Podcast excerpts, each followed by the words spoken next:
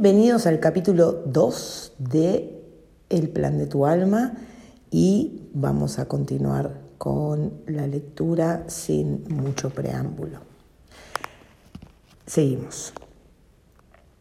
Los conceptos de unidad y separación son importantes para poder comprender completamente por qué elegimos experimentar dificultades en nuestra vida.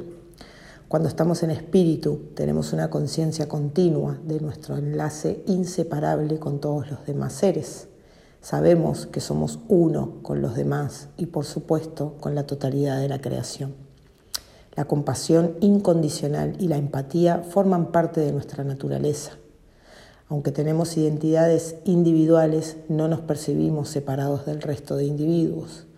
Este concepto fundamental resulta paradójico para el cerebro humano, que por su propia estructura percibe la ilusión de separación. Cuando como almas proyectamos una parte de nuestra energía en los cuerpos físicos, intencionadamente centramos nuestra atención en el cuerpo, bloqueando de ese modo la percepción de la unidad. Ser capaces de estrechar nuestra percepción nos permite planear vidas en las que interpretamos papeles predefinidos y por lo tanto proporcionando vivencias y retos a otros. Esperamos poder responder a esos retos con amor. Si somos capaces de hacerlo después de la vida física, volveremos al espíritu con una comprensión más profunda de la compasión, de la empatía y de la unidad que temporalmente habíamos ocultado a nuestra propia conciencia. Como indican los relatos, planeamos las dificultades de nuestra vida para alcanzar objetivos concretos. El objetivo común es la sanación, concretamente la sanación de las energías negativas que han quedado sin resolver en vidas pasadas. Digamos, por ejemplo, que una persona estuvo consumida por el miedo durante una encarnación. Al final de esa vida, el individuo puede conservar restos de la energía del miedo, especialmente si la persona murió mientras experimentaba un gran miedo. La energía de baja frecuencia del miedo no se puede transportar totalmente a la frecuencia superior del reino espiritual, donde reside el alma, aunque un residuo energético sí podría cruzar. El individuo siente esta energía y planea una nueva vida en la que se sanará a través de la expresión del amor.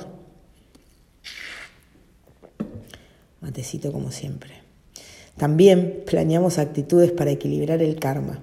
El karma a veces se conceptualiza como una deuda cósmica pero también puede ser descrito como una energía desequilibrada con otro individuo. Generalmente tenemos karma con miembros de nuestro grupo de almas. Otros en la misma fase evolutiva con quienes hemos compartido muchas vidas. En esas vidas pasadas hemos interpretado los papeles de marido, esposa, hija, hijo, hermano, hermana, madre, padre, amigo íntimo y enemigo mortal con las mismas almas.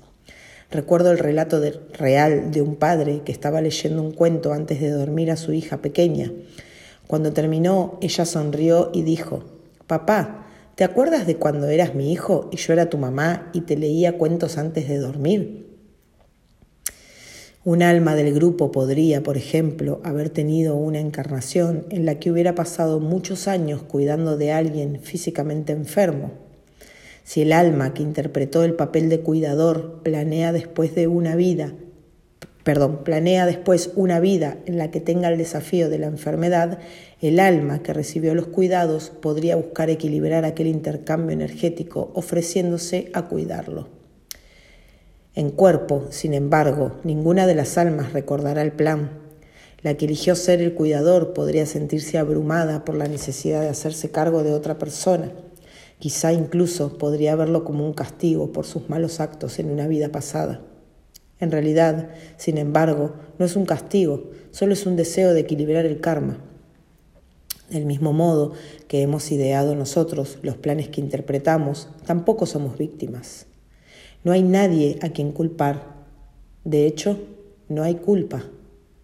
El universo no nos castiga haciendo que nos, que nos ocurran cosas malas. Como la gravedad, el karma es una ley neutral e impersonal. Si tropezamos y caemos, no culpamos a la gravedad, ni nos sentimos víctimas o castigados por ella. Cuando nos damos cuenta de que el karma opera del mismo modo, los sentimientos de culpa, victimización y castigo respecto a los desafíos vitales se disipan.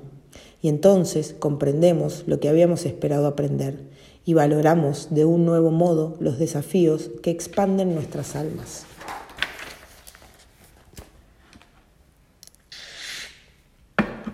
Comprender el karma nos ayuda a ir más allá de nuestros prejuicios, concretamente en lo que se refiere a aquellos que han experimentado grandes traumas o percances como la adicción a las drogas o la indigencia. Generalmente estos individuos están viviendo sus encarnaciones y equilibrando las energías de sus vidas pasadas tal y como lo habían planeado. Sus vidas, que muchas veces son etiquetadas como fracasos, desde el punto de vista de la personalidad, a menudo son éxitos rotundos desde la perspectiva del alma. La mayor parte de las almas planean estas dificultades vitales para que sean de utilidad a otros. Este deseo es un aspecto fundamental de nuestra verdadera naturaleza como almas eternas. Cuando estamos en espíritu y somos conscientes de nuestra unidad con los demás, Vemos el servicio como un propósito básico de la vida y las oportunidades para servir como enormes bendiciones. Ya que son almas que están equilibrando su karma, muchos de aquellos que parecen llevar vidas difíciles están realmente realizando actos de servicio. Un alma podría planear, por ejemplo, experimentar el alcoholismo para que otros puedan expresar compasión y así conocerse mejor a sí mismos los alcohólicos y otros que nos facilitan las experiencias que buscamos tienen que soportar algunas de las críticas más duras de la sociedad. Ojalá más gente supiera esto. Un trabajador de la luz es alguien cuyo plan de vida está especialmente orientado al servicio. En general, el término se aplica a cualquiera que esté decidido a ayudar, ayudar a los demás. Aunque no es necesario haber planeado grandes retos para ser un trabajador de la luz, muchos lo han hecho precisamente con la intención de superar esas dificultades para el beneficio de toda la sociedad.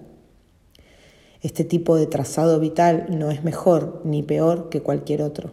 De hecho, dado el enorme número de reencarnaciones que cada uno de nosotros planeamos, muchos interpretarán este papel en algún momento. Naturalmente planeamos las dificultades de la vida en parte para nuestro propio crecimiento personal. Como almas aprendemos mucho entre las encarnaciones, pero asimilamos las lecciones más profundamente en el plano físico. Aprender mientras estamos en espíritu es similar, a un trabajo de clase. La vida en la tierra es el campo de estudio en el que aplicamos, probamos y perfeccionamos ese conocimiento es una poderosa experiencia para el alma. Lo voy a leer otra vez eso, ¿sí? Naturalmente, planeamos las dificultades de la vida en parte para nuestro propio crecimiento personal. Como almas aprendemos mucho entre las encarnaciones, pero asimilamos las lecciones más profundamente en el plano físico. Aprender mientras estamos en espíritu es, similar a un trabajo de clase. La vida en la Tierra es el campo de estudio en el que aplicamos, probamos y perfeccionamos ese conocimiento. Es una poderosa experiencia para el alma. Finalmente, a pesar de las vivencias concretas que contengan todos los programas vitales que he examinado, estaban basados en el amor cada alma estaba motivada por un deseo de dar y recibir amor, libre e incondicionalmente. Incluso en aquellos casos en los que el alma había acordado interpretar un papel negativo para estimular el crecimiento de otro individuo. Muchas almas estaban motivadas también por un deseo de recordar el amor propio. Literalmente somos amor. Baso esta afirmación no solo en mi investigación, sino también en mi experiencia personal directa, la revelación de mi alma que describí en el prefacio. Las dificultades vitales nos dan la oportunidad de expresar amor y de este modo conocemos más profundamente, perdón, conocernos más profundamente a nosotros mismos con amor en todas sus muchas facetas, empatía, perdón, paciencia, aceptación, valor, equilibrio, equilibrio y confianza. Nuestra experiencia terrenal como amor también toma la forma de comprensión, serenidad, fe, gratitud y humildad, entre otras virtudes. El amor es el tema principal de la planificación prenatal y por tanto el tema principal de este libro. Al entrar en el plano físico, somos un amor que se oculta temporalmente a sí mismo. Cuando recordamos quiénes somos realmente, nuestra luz interior, nuestro amor, brilla para que todos lo vean. Yo creo que esa es la razón por la que estamos aquí. Y ahora sí, entramos directamente en el capítulo 2 y ya empezamos con los relatos. ¿Sí? Me tomo un matecito y acá se pone bueno. Capítulo 2. La enfermedad física. El SIDA es una de las enfermedades más temidas en nuestra época. En el momento en el que escribo estas palabras, más de 40 millones de personas en el mundo son cero positivo o tienen SIDA. Aproximadamente 8.000 personas mueren cada día debido a esta enfermedad. El tratamiento exige un terrible peaje físico y emocional y el estigma complica y pone a prueba las relaciones con sus cuidadores y seres queridos. Es posible que algunas almas quieran tener esta experiencia. Cuando decidí escribir sobre la planificación prenatal, supe inmediatamente que la enfermedad física era una experiencia vital que examinaría. Dado que todos los seres humanos se enfrentarán en un momento u otro a alguna enfermedad, la importancia del tema era innegable. Quería saber si las almas, antes de encarnarse, elegían experimentar la enfermedad física me interesaba una pregunta en especial. ¿Planean las almas tener enfermedades concretas? Y si es así, ¿por qué? El relato de John Elmore. John recuerda la fecha exacta en la que cambió su vida, el 23 de enero de 1997. Aquel día le diagnosticaron SIDA. Me identificaron con un número, contaba. Me pregunté cómo se sentiría tener una enfermedad que era vista socialmente como una vergüenza y que exigía que el paciente fuera identificado por un número en lugar de por un nombre. Cómo descubriría, descubriría pronto la vergüenza y la humillación habían sido algo recurrente en la vida de John. John había nacido en 1956 en Alabama, un pueblo de 2.500 habitantes, Livingston en una época de gran agitación social y de intolerancia racial. Siendo niño, John, que era de raza blanca, vio las noticias sobre las manifestaciones de Selma, donde se asusaron pastores alemanes y se utilizaron mangueras de incendios contra los afroamericanos que querían votar. En su juventud, John habló a su padre sobre su orientación sexual, mostrándole una columna de querida Abby en la que Abby felicitaba a un hombre por su progresista actitud acerca de la homosexualidad de su hijo. Perdón, los perros me distraen. ¿Qué estás intentando decirme? preguntó el padre de John. Bueno, estoy intentando decirte que soy gay. Su padre se echó a llorar. ¿Te das cuenta de que eres John el More y de que la familia terminará contigo? Puedo llevarte al otro lado del río, puedo pagarte una mujer para que pases un buen rato. Con su madre, John lo intentó de otra manera. Una cadena de televisión había estado anunciando un programa especial en el que se iba a ofrecer una entrevista con un hombre homosexual. Es joven, es triunfador y es homosexual. Hablaremos con él y con sus padres. John pidió a su madre que le recordara ver el programa. Mientras John veía el programa en el cuarto de estar, su madre estaba sentada a poca distancia frente a la mesa de la cocina. Estaba haciendo, estaba haciendo lo que siempre hacía para aliviar el estrés, jugando un solitario, recordó John. Cada cuatro segundos podía oír cómo colocaba alguna carta. Ponía una carta y se oía un clic. El clic se hacía cada vez más fuerte, dijo riéndose.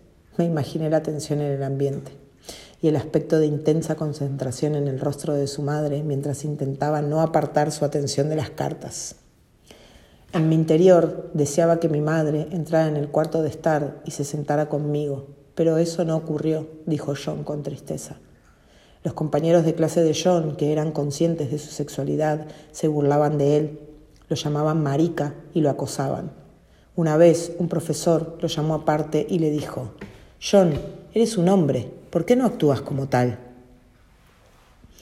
John me contó que el ambiente religioso en el que creció también era intolerante con su sexualidad. ¿En qué religión te criaste? le pregunté. Metodista.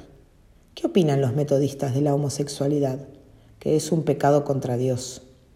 ¿Cuál era la religión mayoritaria en Livingston?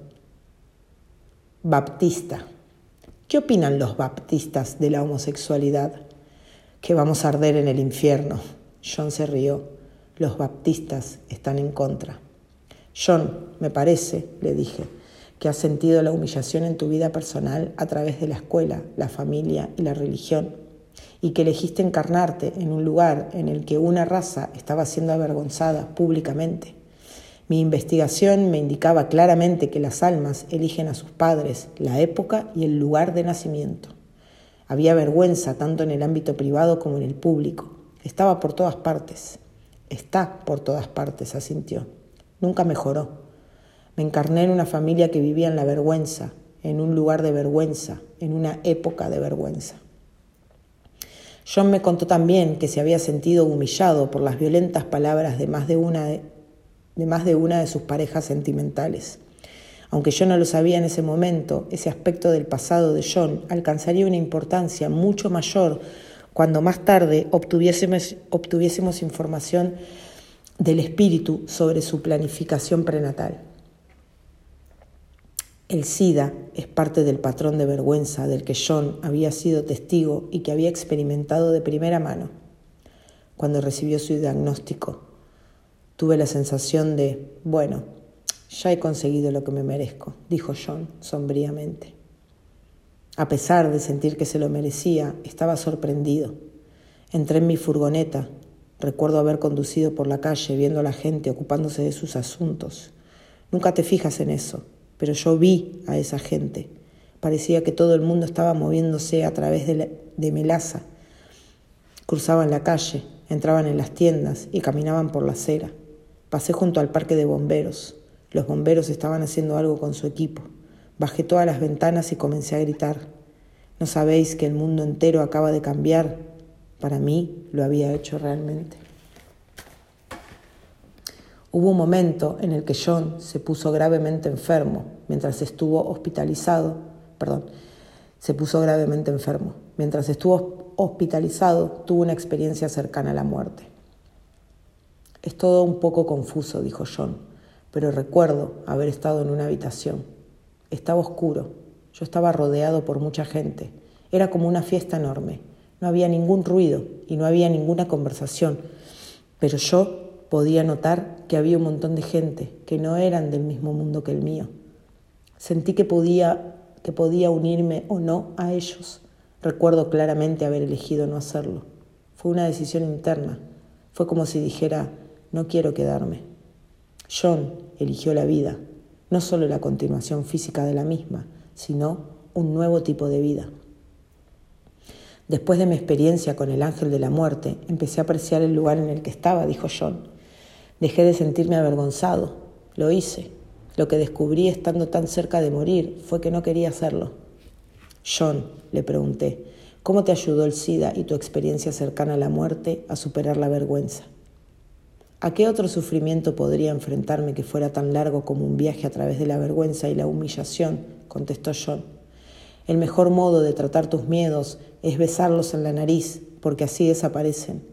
Estar a punto de morir me ayudó a darme cuenta de que ellos, con E mayúscula, no tienen poder sobre mí. Todos sabemos quiénes son ellos, vecinos y profesores, y toda esa gente que aparecía de vez en cuando para molestarme, ya no existen. Lo único que quiero ahora es vivir y vivir de verdad, añadió.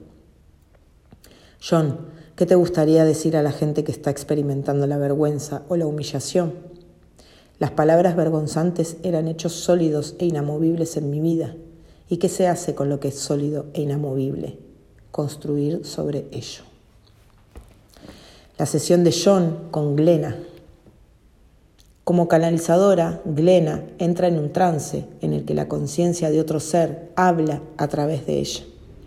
Algunos canalizadores son totalmente conscientes de cada palabra que pronuncia la entidad canalizada. Otros tienen una vaga conciencia de lo que se ha dicho, aunque no son capaces de recordar palabras concretas. Glena, por el contrario, no recuerda nada de las conversaciones. Después de nuestras sesiones solía mostrar curiosidad sobre cómo habían ido y de lo que se había hablado. Glena es muy bondadosa y siempre quería saber si las sesiones habían sido de ayuda. Se puede saber con certeza cuando Glena comienza a canalizar. Su voz se hace ligeramente más suave. La cadencia, tono y dicción de su voz cambian notablemente. A veces, como en el caso de la sesión de John, más de un ser espiritual está presente y habla a través de ella. Nosotros somos tres, así como vosotros sois tres, comenzó la entidad canalizada. No somos del mundo material, sino del reino espiritual, del reino tras el velo, como vosotros decís. Dos de nosotros no han tomado nunca la forma material humana, como lo habéis hecho vosotros. Somos del reino angelical. Permaneceremos sin nombre para vosotros, ya que nuestros nombres no son pronunciables, de modo que aparecemos en vuestras mentes solo como colores de formas vagas, como sensaciones. Me sorprendió el hecho de que estuviéramos hablando con ángeles. A través de Glena habíamos atravesado el velo del mundo espiritual. Había una dulzura en el tono del ángel que me resultó consoladora. La bienvenida del ángel me recordó que los seres en espíritu a menudo se comunican con nosotros a través de sensaciones y que los mediums frecuentemente ven los colores de los seres espirituales así como los del aura humana. En estas sesiones era normal que los seres desencarnados no usaran nombres. Cada ser, ya sea físico o intangible, es energía. El término firma energética muestra que cada conciencia es, identificable a través de su energía individual. Los ángeles fueron capaces de reconocernos a John, a Glena y a mí precisamente por esa energía. Uno de nosotros tres ha estado encarnado muchas veces, continuó el ángel, y su ser ahora se comunicará con vosotros directamente. Sí, he estado encarnado en vuestro reino 867 veces, dijo el segundo ángel. Esas son las vidas que he pasado en cuerpos humanos. No he elegido pasar mi tiempo de encarnación en cuerpos que no fueran humanos. En realidad, elegí ser uno de tus guías, de John, cuando te encarnaste. Nosotros hemos estado juntos muchas veces, en muchas encarnaciones. Hemos sido hermanas, hemos sido madre e hija, hemos sido enemigos que se asesinaron uno al otro y hemos sido amigos íntimos. En cada una de ellas, tú y yo hemos decidido cómo nos encontraríamos y en qué circunstancia nos daríamos la oportunidad de tener esas hermosas experiencias de crecimiento. Realmente somos lo que en tu reino llamáis almas gemelas. Dos almas de vibración similar, una frecuencia en la que ambos tenemos un color y un sonido que son parecidos, que son parecidos. Me gustaría decirte que me siento feliz y orgulloso de cuánto has avanzado en esta encarnación. Hay muchas cosas que has demostrado y muchas energías a las que has ayudado. Yo he caminado a tu lado y a veces he estado delante dándote ánimo durante esos momentos que te parecen los más oscuros. Sí, mi energía te resulta familiar. Me gustaría que recordaras, querido, la belleza de tu alma, la increíble luz que puede llegar a tu corazón. Es difícil ser esa luz brillante cuando la mayoría de la gente a tu alrededor solo desea oscuridad. El verdadero sanado, el verdadero sabio, es el que permanece sabio entre aquellos que todavía no han despertado ten valor y permanece en pie. Entonces el ángel se dirigió a mí. Hemos oído tus preguntas, pero deseamos que nos las formules de una en una. Gracias. Comencé.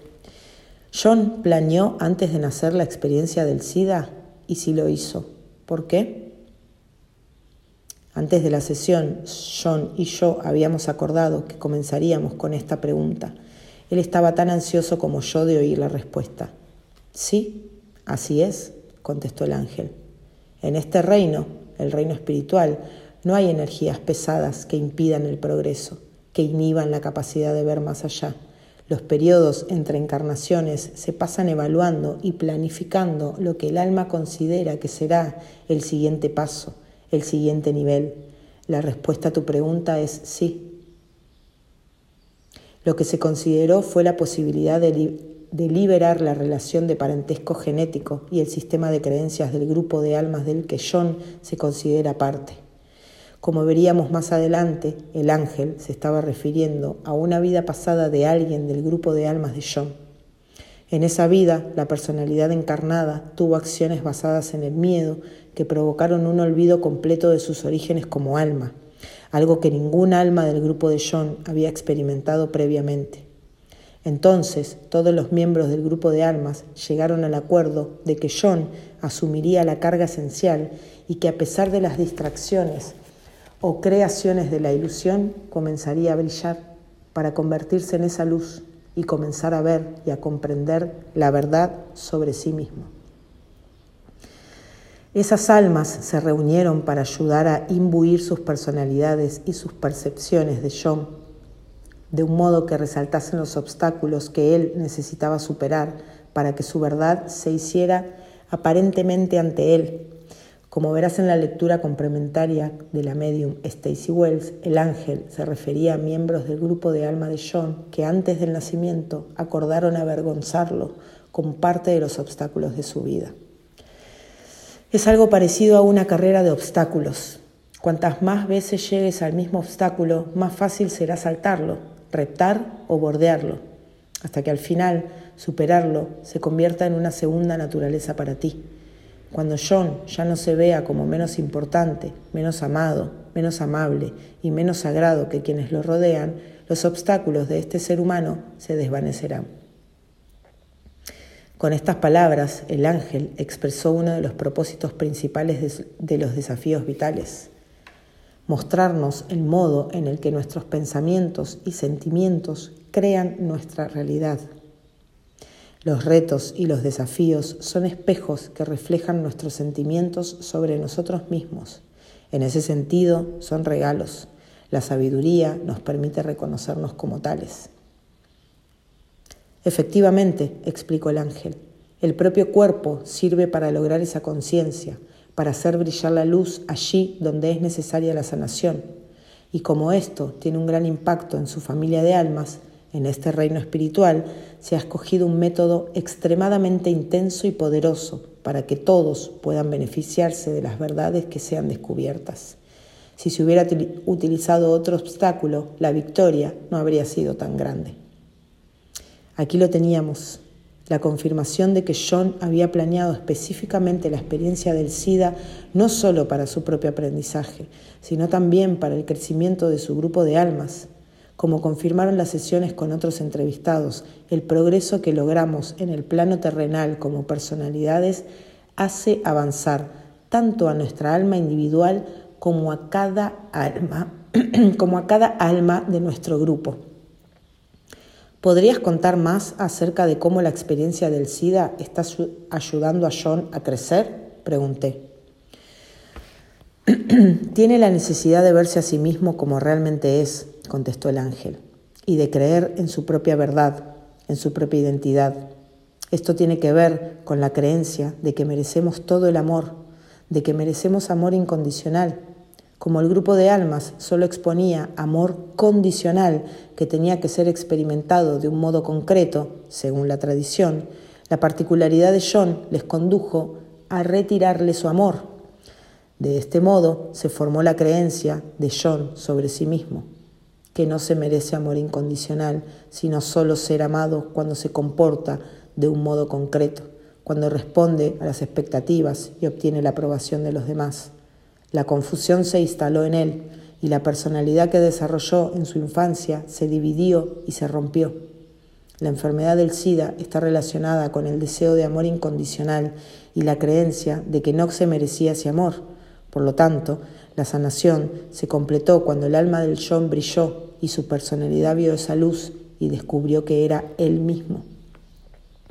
El ángel había explicado de un modo hermoso el núcleo del proceso de crecimiento espiritual en la tierra.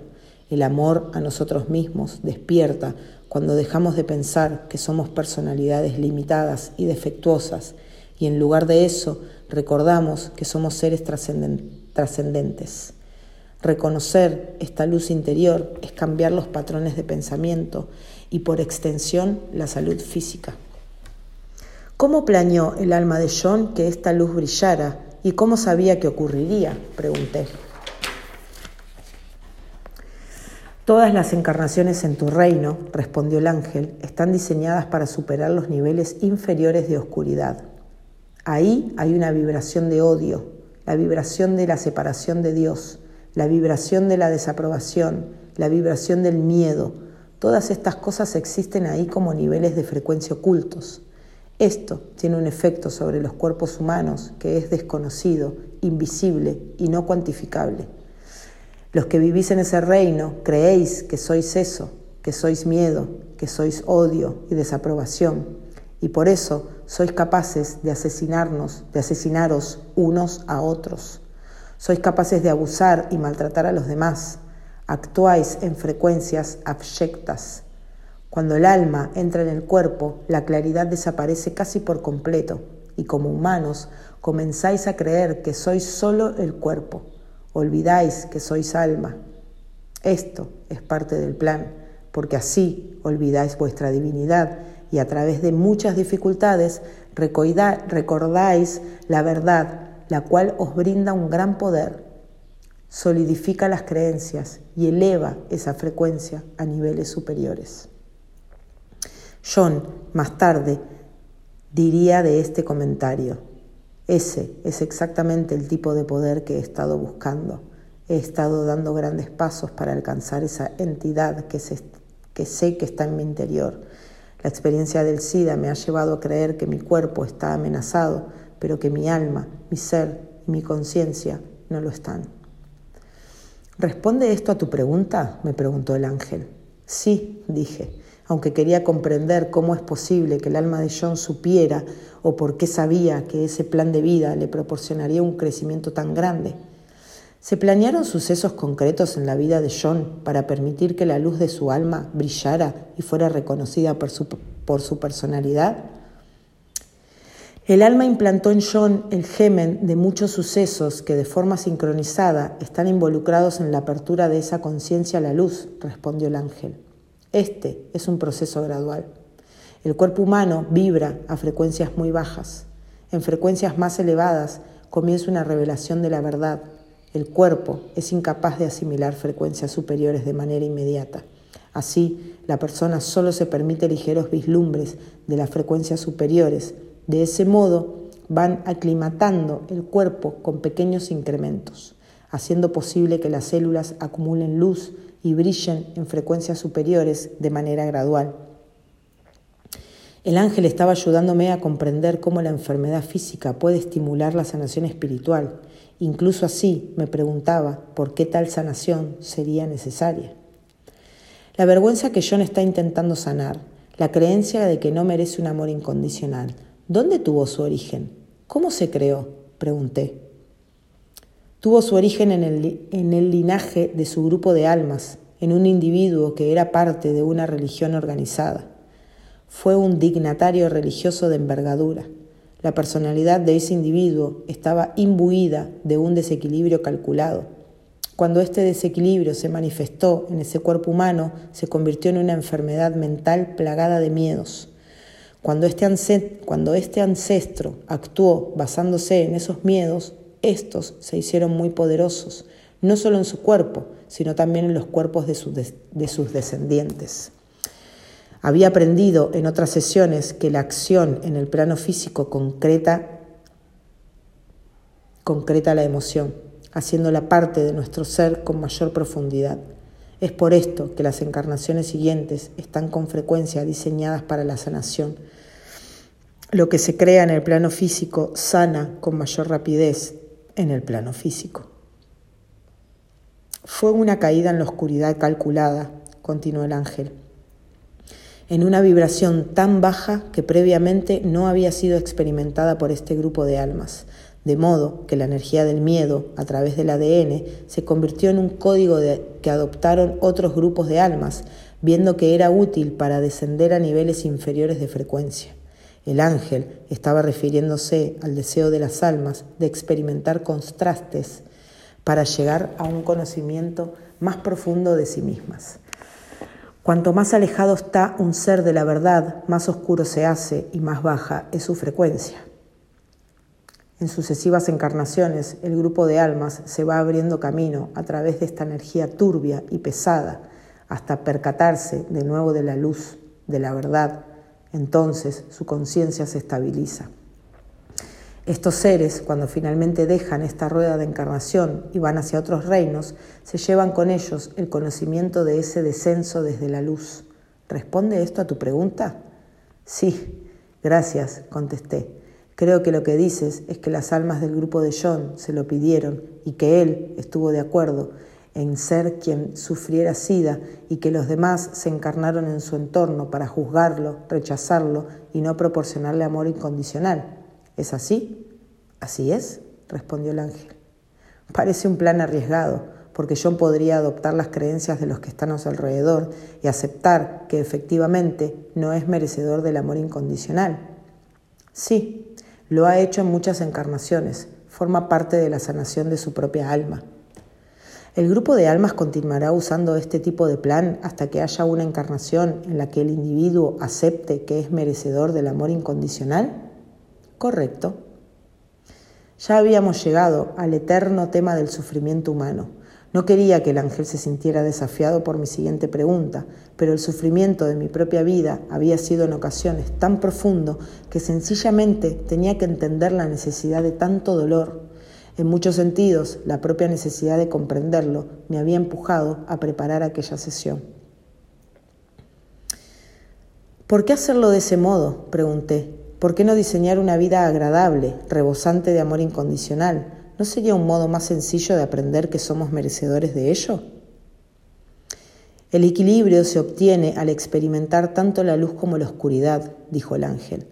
Todos los individuos que se encarnan en tu reino experimentan tanto la luz como la oscuridad en alguna encarnación. Podrías elegir convertirte en ese individuo que extermina a un grupo de seres humanos, Podrías elegir abusar de niños. Todas estas cosas crean un nivel de aprendizaje y de conocimiento. Vuestro reino es el único en el que existe la polaridad del bien y del mal. Encontrar el equilibrio entre la luz y la oscuridad, el bien y el mal, te saca de ese reino, te aparta de esa dualidad y tu interior crea en su lugar la creencia en todo lo que es, el ángel estaba refiriéndose a la naturaleza divina y a la unidad de todo cuanto existe en el universo.